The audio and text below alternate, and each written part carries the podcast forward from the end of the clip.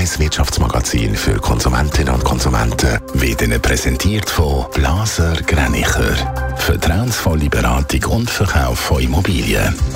blasergreinicher.ch Dave Burkhardt. Der Wochenstart der Schweizer Börse dürfte positiv ausfallen. Sowohl die vorbörslichen Daten von Julius Baer als auch die von der IG Bank sehen der SMI bei der Eröffnung leicht im Plus um 0,4 respektive um 0,3 Prozent. Auch 19 von den 20 SMI-Titeln können zum Wochenstart zulegen. Einzig ABB verliert 0,6 Prozent. Mehr als die Hälfte der Arbeitnehmenden in der Schweiz erwartet von seinem Arbeitgeber einen Bonus. Das zeigt eine Umfrage vom Personalvermittler Robert Walters, der 20 Minuten darüber berichtet. Und die Erwartungen an so einen Bonus sind hoch. Ein Viertel wünscht sich einen Bonus in der Höhe von 20 Prozent vom Bruttoeinkommen. Die Kluft zwischen armen und reichen Menschen wird weltweit grösser. Laut einer Studie von der Entwicklungsorganisation Oxfam haben die fünf reichsten Menschen der Welt ihr Vermögen seit 2020 mehr als verdoppelt. Die fast 5 Milliarden ärmsten Menschen sind in dieser Zeit hingegen noch ärmer geworden.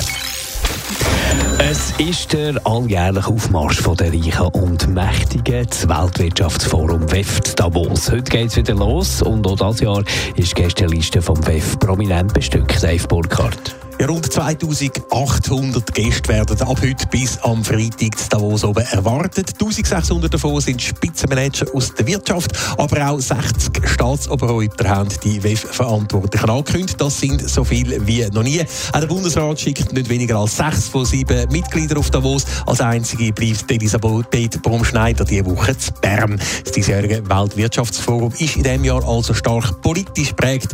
Interessanteste Gäste aus politischer Sicht sind sicher sicher der ukrainische Präsident Volodymyr Zelensky, der heute in der Schweiz sollte eintreffen und die chinesische Nummer zwei hinter dem Staatschef Xi Jinping, der Premierminister Li Qiang, der ebenfalls heute in der Schweiz sollte eintreffen. Wichtig ist sicher auch der Besuch vom israelischen Präsident Isaac Herzog, der auf Vertreter von Staaten aus dem Nahen Osten könnte treffen. Ein Haufen Politprominenz also am WEF Davos. Es gibt aber auch die grossen Abwesenden. Ja, und das gilt in diesem Jahr allen voran für äh, Russland. Seit dem Angriff auf die Ukraine hat es den Kontakt mit Russland und auch der russischen Wirtschaft abgebrochen.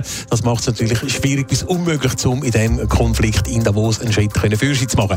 Auch die Delegation den USA ist weniger prominent besetzt als auch schon. Anders als zum Beispiel der Bill Clinton oder auch der Donald Trump hat der amtierende US-Präsident Joe Biden offenbar keine Lust gehabt auf eine Reise ins Landwassertal in dieser Woche. Mit dem Außenminister Anthony Blinken ist die US-Regierung aber mit einem höheren Mitglied am WIF vertreten. Netto, das Radio 1 Wirtschaftsmagazin für Konsumentinnen und Konsumenten.